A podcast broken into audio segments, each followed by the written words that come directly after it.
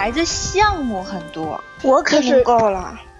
就是一万块钱真的，我跟你说，你能支配一万块钱，就相当于你这个月要挺好的。我没有什么化妆品要买的，关键。怎么说呢？就是因为我是岁数大了嘛，岁数大了，其实很多东西我我现在花销，很多东西是我用不着的，而且我又没有那么喜欢。但我老想给我年轻时候买不起这事儿吧，就是对往回找吧我老想对对对，真的是，就是这跟什么似的？就跟你怎么说呢？你二十多岁的时候，你能买一些你十几岁的时候买不起的东西。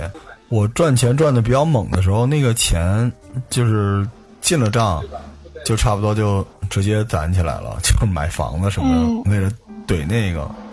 就是其实你说我像我们最早这么多年赚这工资，真没有房子涨的价钱高呢。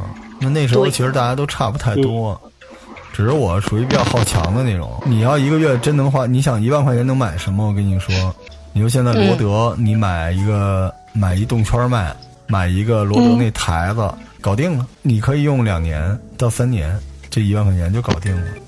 他真的能买好多东西啊！如果你是买吃的，就买零食，你能花一千吗？买衣服，我还说你你要真不。花一万块钱买买零食吃食，的这一项，就就买起来了，好吧？我觉得一万块钱差不多都够了。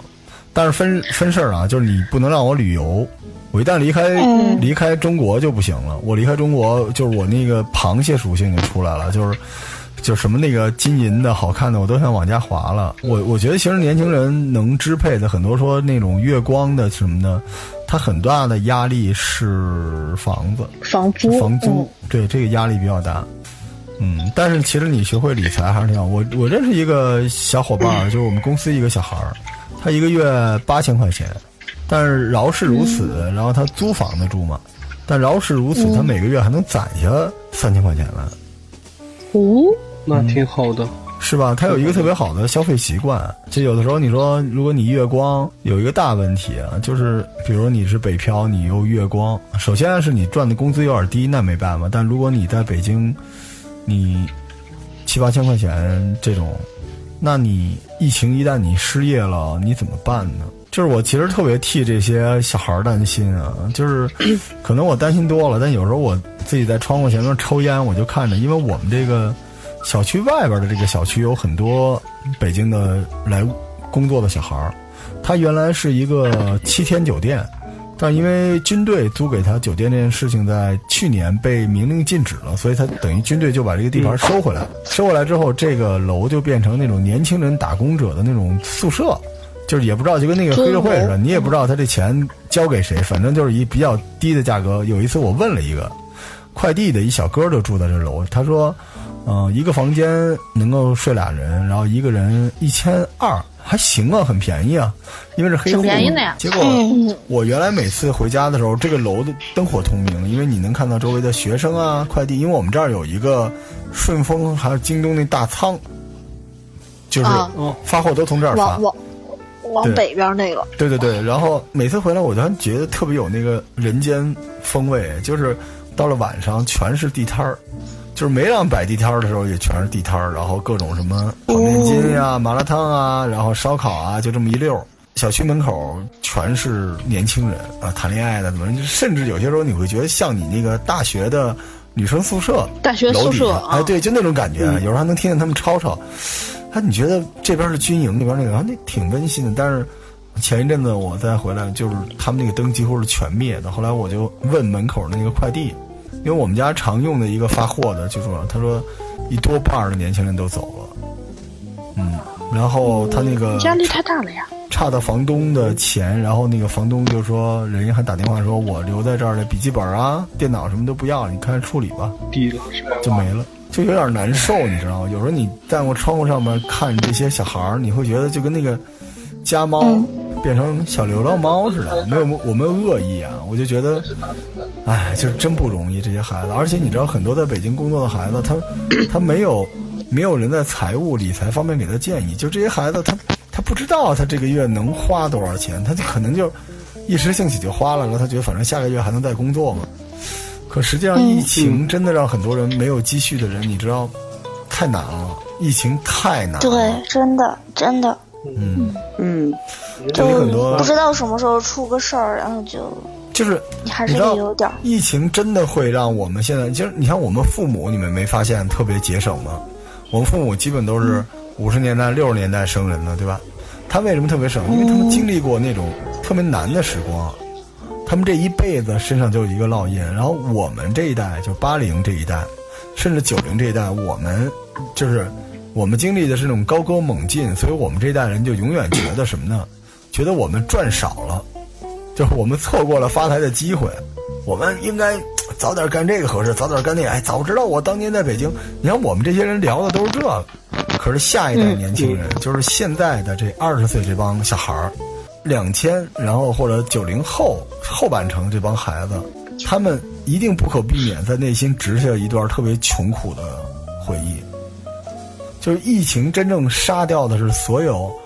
这波小孩的那个莫名其妙的攀比、虚荣的那种心，让这些孩子觉得我还是应该心里有点数了，我应该攒点钱，我应该好好。因为这个歪风邪气不怪他们，是我们这帮八零往后的人天天聊，导致这帮小孩看着我们这帮大哥叔叔们长大，天天听我们吹的牛逼，他就觉得这世界上就是他是来掘金的，你知道吗？他他是来淘金的，他不是来奋斗和谋生的，所以这个。最虚妄，而且你实际上，这波小孩他的物质财富已经被我们和我们下一代人消耗的差不多了。你没发现吗？就是新一代的人没那么有钱，他们反，但是他们觉得他们应该过上有钱人的日子。你像我们的父辈是什么呢？他有十万块钱，他会花两万来买辆车。我们这一代人呢，是有十万块钱，我们会花五万块钱买辆车。对吧？现在的小孩呢，他是有十万块钱，他要花十万块钱买车。再往下一代，他认为十万块钱他应该买一辆二十万的车，因为他觉得世界很平稳，他可以借贷。对，所有的东西都是理所当然的，他也不用太努力。为什么呢？我又没想当王思聪，对不对？我不用赚那么多钱，我就过这种日子很好。那为什么？是因为我们几代人，从我们我的父辈，对于你们很多人来说更大的一辈儿，他们一直努力来维持这个平衡。然后到我们这一代呢，生产力向上，但是人的欲望也向上。再往下一代，他的虚荣心更向上，但实际上他的产能没有向上，他的技术并没有向上。随着各种生产技术、社会职位啊，整个这个世界过速发展，就是泡沫出了很多东西，让年轻人觉得赚钱好容易啊。是个人就说自己会做运营，是个人就说自己是个销售，是个人就说自己能懂产品，结果。社会还没有兑现他们吹的牛逼的时候，迎头就撞上了这次疫情。他们发现，他们不光没有特斯拉，没有妞，不能开房啊，不能买自己喜欢的游戏，他妈他妈的连活都活不下去了。然而这个时刻，他在他的朋友圈里面的人设已经不允许他回到老家去装逼了，怎么办呢？怎么办呢？所以，我其实有点担心，你知道，因为这一代孩子。那就是下一代的中国的脊梁了。我可能是想多，但我觉得可能也有好处。就是我身边有一帮小孩儿，终于不用就其实一个月才赚五千块钱也要买双椰子了，终于不用说我在带带了。他们就觉得哇，那我现在你指条明路吧，我能不能再赚？你知道之前很多小孩儿他连大学都没上过，他居然认为他就应该有一份一万多的工作，他。而且你当当这种小孩儿，你说北京人呢，就这臭德行，眼高手低，对吧？但是很多来北京漂的小孩儿，他是为了机会，为了赚钱来，对吧？这种小孩儿，你让他去当个滴滴，或者你让他去送个快递，他肯定不乐意。他们也觉得我丢不起这人，大家都觉得这东西就是不是说北京外地，这是下等人干的活儿，而且甚至他觉得那一万多块钱都不重要。你知道北京疫情期间。一万多没毛病吧？你做个送个东西什么之类的，就是我不是说大家非得送啊，你让我去我也不干，但是我可能也没被逼到那个份儿上。可是我在香港，我跟你们讲过，我在香港就给人送快递呀、卖车呀、送盒饭呀。我是两千零六年去的香港，对吧？我在香港大概有半年的时间就是干这个住地下室啊。可是年轻这波小孩他就永远不觉得。然后那时候我说我曾经经历过，有一个小孩跟我说他能写文章。我说我找你要四篇文章嘛，啊，他说那个我我我我先问他，他说那个写文章不错，我说你上班，他说没上班，我说那怎么办？他说找工作，我说你工作多少钱？他说至少一万五。我说你为什么要这个价？他说大家都一万五。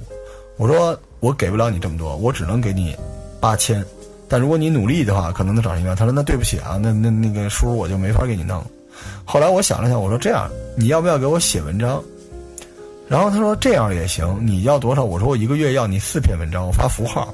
他说那我们这个水准呢，基本上一篇文章要两千块钱。我说你有十万加？他说没有。我说你有一万加？他说没有。我说那你为什么要两千？他说这行业就这样。所以以至于我说那你这样吧，我给你五千块钱，你写四篇，他就不干，以至于他就失业了四个月还是五个月，然后滚回老家去了。所以就是大家。你知道有？你知道在北京以外的很多城市，二线、三线、四线、五线、八线的城市，很多年轻人特别努力又有才华，他就为了两千到三千块钱的工资奋斗。那为什么来到大城市漂泊的年轻人，他明明他什么都不是，他连根都没有，他却想象了像这个年轻人，像这个城市里边被渲染的那种浮夸虚荣的状态一样去生活？是因为看那种职场剧、现代爱情剧看多了，疯了吗？真觉得。真的是消消费主义呀！消费主义太我告诉你，消费主义不是给谋生的人准备的。消费主义让所有完成了谋生但远远不成功的人有快感。真的，那不是消费主义。但他们看到的更多就都是带来的这种虚荣的状态然后去生活，是因为看那种职场剧、现代爱情剧看多了，疯了吗？真觉得。真的是消消费主义呀！消费主义太我告诉你，消费主义不是给谋生的人准备的。消费主义让所有完成了谋生但远远不成功的人有快感。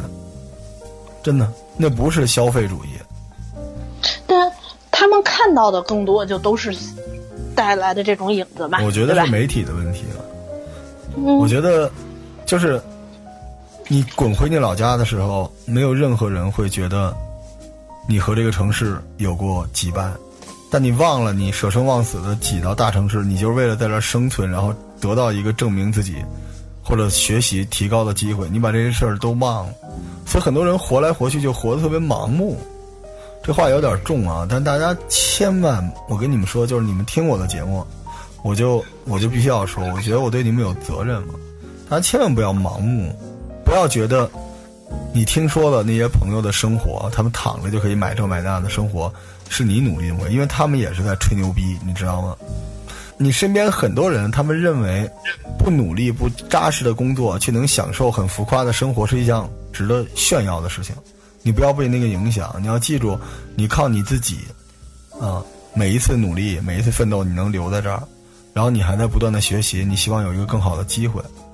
就疫情对很多人来说是这么一个东西，就是你真的有机会。我跟你们说，我之前在录疫情之前直播完武汉也跟大家说过，就是疫情带给我们什么，有很多新的机会。但是你不要到疫情结束的时候，你后悔说我没有做好准备。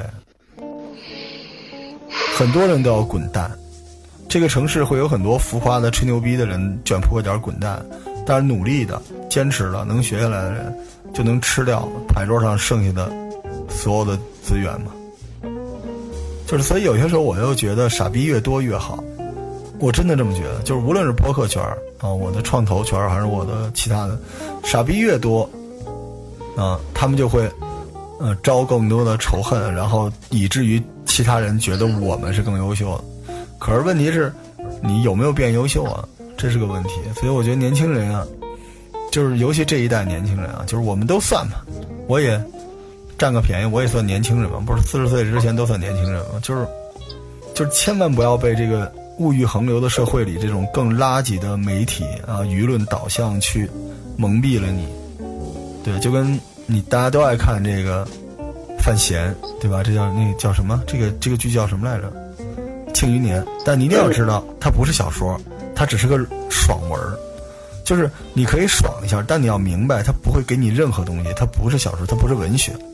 这这个这个例子，大家自己品味一下。怎么说呢？就是我我真是我今天我今天没出门啊。昨天回来的时候看到那个楼里面又有小孩拎着箱子走了，我当时特别难受。我就有的时候会有那种极强的想象空间，就那种共情，那种代入感。我就老觉得这就是，我就老觉得这是我的听众我的那个小伙伴们在北京或者在你身身边，你努着啊养工去的城市，然后你失败了。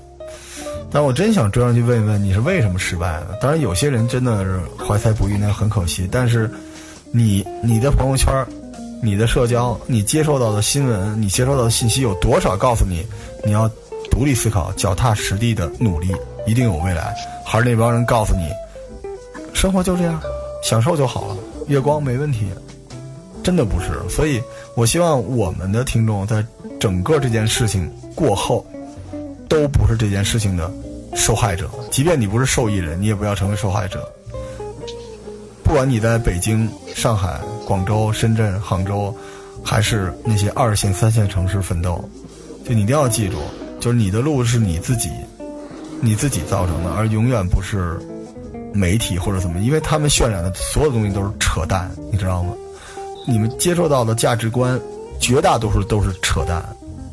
他们就是为了让你们迷迷瞪瞪的接受，就让你活在梦幻里，然后等你死的时候，你流量已经贡献给他了，钱都给他了，时间给他了，你爱怎么地怎么地，他不管你。所以有时候觉得疫情来的，从某种角度上来说，有点及时，有一点点的及时。这话不好听啊，有点对不起医护工作者，但是给大家敲响一个警钟吧，对吧？我在今天的那期节目里边，我跟大家。专门苦口婆心的说啊，就是很多特别扯淡的岗位就会没有什么 MCN 呀，所谓线上的运营啊、刷单呀、刷量啊，啊这种人力资源呀、行政啊，好多什么产品呀、售售前呀、BD 呀，你们会发现你们你们想象中这种职位，你自己用的狗屁都不是，因为很多人很多东西是很多软件都能替代你。如果大家真的想学习一些东西的话，我觉得设计师啊，搞搞设计。coding 有点难，要学学剪辑，对吧？然后音视频，然后学学 PS，嗯，然后学学我刚才说的电商。我在节目里说的电商非常非常的重要，因为疫情过后，所有的机制、所有的机构都会上电商，但他们不一定会上运营，因为事实证明运营就是假的，因为平台的水太高了。真正懂运营的，我都不敢说我懂运营。对吧？但我比我认识的所有人都明白，我也不敢说这件事，因为运营有大量砸钱，水涨船高，整个这个世界就是个 SEO，对不对？这个世界不是那样的，就是整个世界全是一个水涨船高的竞价排名，你唯一能做的是电商啊，因为电商可以衡量。就是我敢告诉你们，你们如果谁在疫情期间，你跟我说你靠自己在微店、有赞、淘宝任何一个事儿，你做到三钻四钻。就六个月的时间，你做起来，然后你卖了土特产，你卖了自己的手工艺，你做任何这种东西，你只要做到这个，你一定有一份工作机会，而且可能是 part time 的，你信不信？你肯定会有，因为所有的机构都要缺这种人。我现在就跟你们说，就是你千万别什么知识付费什么的，你们都不行，咱没有人能做那个。我觉得大家，我现在能够给大家建议就是多多少少了解一下这些东西。因为过去虚的，你认识微博，你认识什么人，千万不要在市场上再来这套了，没有人信了。因为疫情，对于你们个人来说，打碎的是你那个浮夸的天上掉馅儿饼又怀才不遇，啊怨天尤人的梦；但对于企业来说，也打碎了他们靠刷单刷量就能够崛起的梦。所以那些虚的东西，大家不用再努力了，好好看看那些实打实有用的东西。我真的认真的希望。各位，嗯，能够抓住这个机会。疫情过后，中国这个国家一定会强势的崛起。就是政府再没钱，也亏不到你打工的这个项目，就肯定会有各种各样的机会。这个时候，让那些傻逼都滚回他的老家去，从零开始。而我希望能够听到这些东西的年轻人，你们就通过自己的努力，呃，抢到别人手里的钱，抢到你们的生存权。就大家整个这一代人就要从生存重新开始，但是这也是好事儿啊，因为从生存开始，你才能有更大的上升空间嘛，对吧？就现在就跟拉弹弓拉回来一样，就让它再射出去就好了。所以千万不要再走虚的路线，一定要努力。这个努力是能让你活下去，而且未来可能会更好的。就是想起那些离开的人，突然有点难受，你知道吗？因为大家都带着自己的梦想。我特别能理解。我当时刚到香港的时候，就因为我们那个工作签证出问题了嘛，我一直以为我能进英皇集团，英皇集团，然后我能做大 VP，因为我那时候，呃，零零零六年吧，零六年我在国内一个月就能赚个七八万块钱啊，所以我觉得我到香港肯定是那种天之骄子，结果到了那儿一脚蹬空，而且我又好强，不能跟家里人说这那。的，所以我到了那边就住一个地下室嘛，闹了一大堆鬼故事。啊，然后每天就是，我记得我在直播里说过嘛，就是出门上楼，来到地面上，然后跑步上班，然后老有一个卖那个叉烧饭的人，然后我说我不要叉烧，然后他有的时候给我加两块那个什么鸭屁股啊、鸭脖子什么的，就真的是发生过，大概半年的时间，然后。当时也没赚几个钱啊，那一切就是为了在香港能活下来嘛。一个月港币赚个八千一万呢，就是干了好几份工作，就是希望，嗯，就如果大家老觉得罗叔特别厉害啊，就把这些特别灰暗的事情跟你说说，所以希望你在你的至暗时刻可以消消费一下我。就我这么厉害、这么凶的人，我也经历过，而且我也纸醉金迷过。就当时在香港虽然这么穷，我还。我还假不假是为什么？因为国内的哥们儿看着你呢，对吧？就问你，我我那时候一个月就八千，我连房租就五千，我就剩三千多港币，我还每天去那个想看看能不能买双 AJ 玩具交易所，能不能来俩手办，我还得买港版漫画，就不能虚啊。那个时候，那得跟哥们儿说我这那。到后来我买不起，我就假装说我买了，然后我哥们儿问我：“哎，你穿着呢吗？”那时候也没视频，我说我穿着呢。我靠，这前脚掌有点紧，啊，然后说你那漫手办买了，买了买了，家门口呢。回头你们来香港啊，带你们玩，就各种吹。但实际上自己兜里那个钱，这一个月，嗯，加个鸡腿都加不了。真的经历过，就所以希望，哎呀，你要想守护好你自己的梦。嗯，不是看公众号啊，买付费节目啊，我希望你能 对有些技能，真的，我现在能够替大家想到就这，因为我我可以这么说，就像朵朵呀、啊，就像爱丽丝这种这种货啊，如果啊，如果在北京的话，工资会比他们现在高个两三倍不止，因为他们非常有才能。这就是不同人有不同的想法，但是即便高过两三倍，到北京这生活成本也高两三倍，对吧？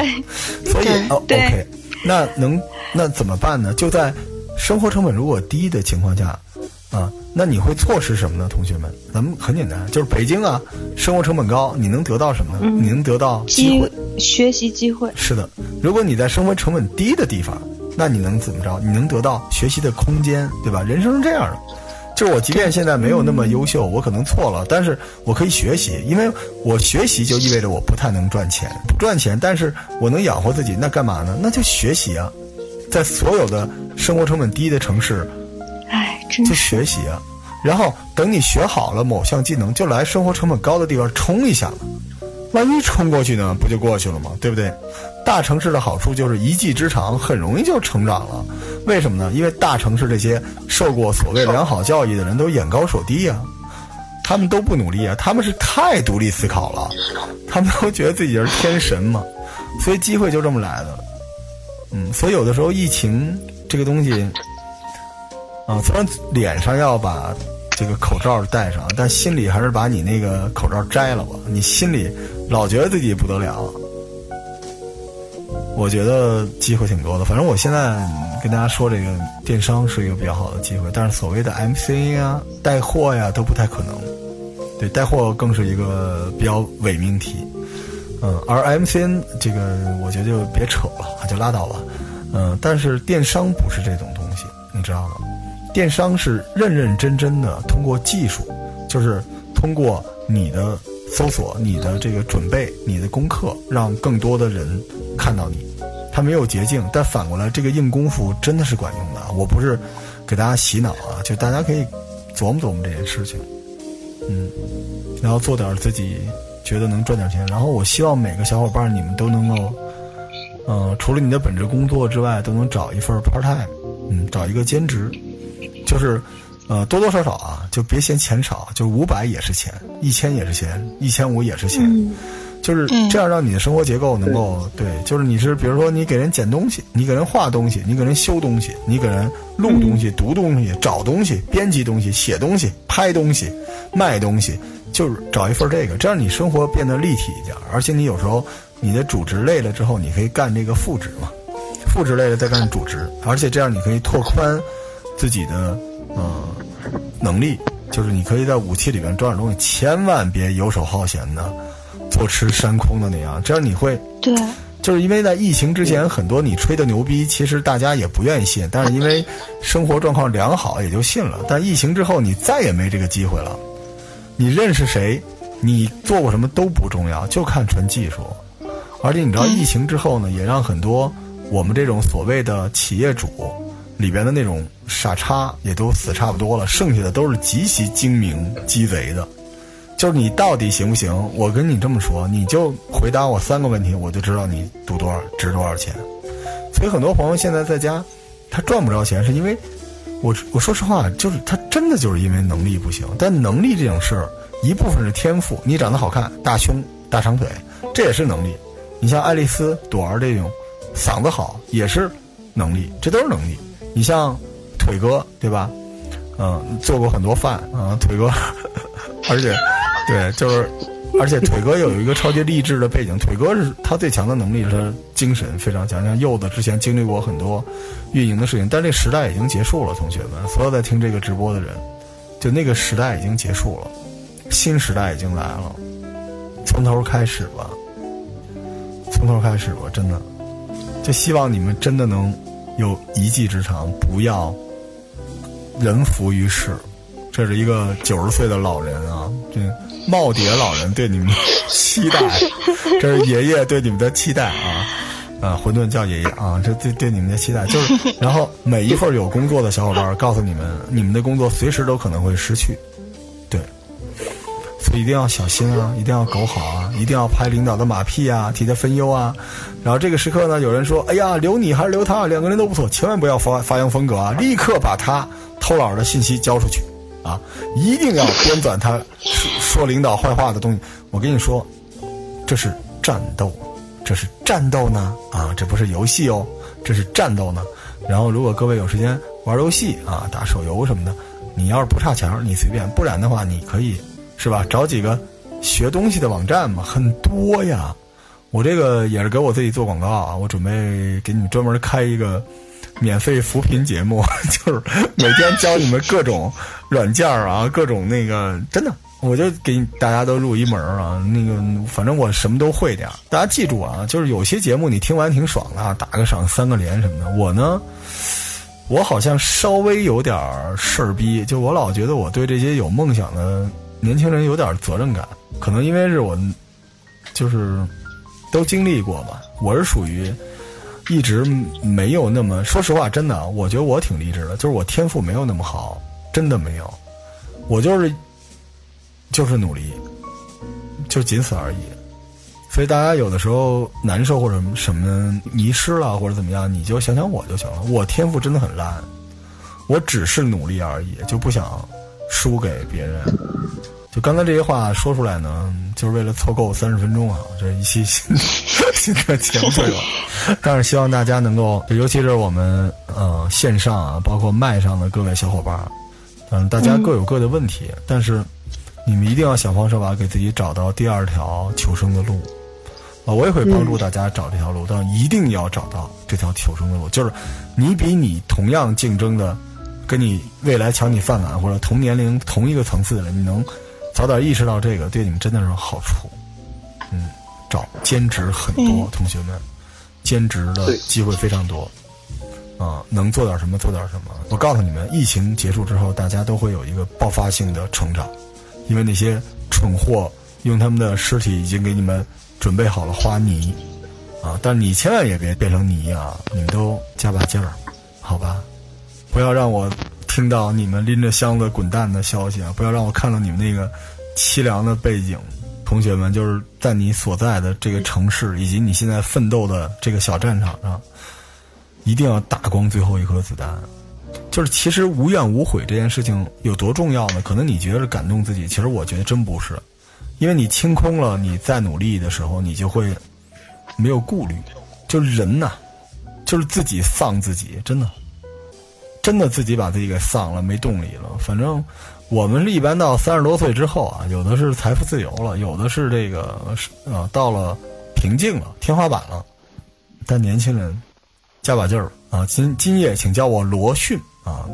年轻人啊，中国年轻人一定要加把劲儿，好吧？好，今天今天直播到这儿了啊，咱们一起跟大家道晚安吧，也希望大家平平安安的。我也希望明天我那个那个健康宝没没 什么事儿，会没事儿，没事儿，会没事儿的，嗯，一定没事儿。一定会没事儿的。好吧？希希望所有听到这个节目的年轻人都加油啊！然后比你们周围的这帮蠢货都快一步，好吧？大家加油，晚安，拜拜。嗯加油，晚安，晚安，拜晚，安，大家加油。拜拜。汇率的罗叔，汇率的，别 绿绿绿他娘不是个好词儿吧？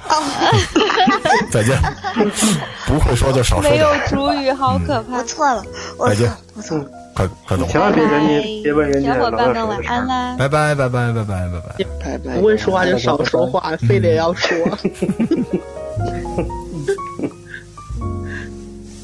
拜拜。拜拜。这是犯了很多人都不会犯的错误。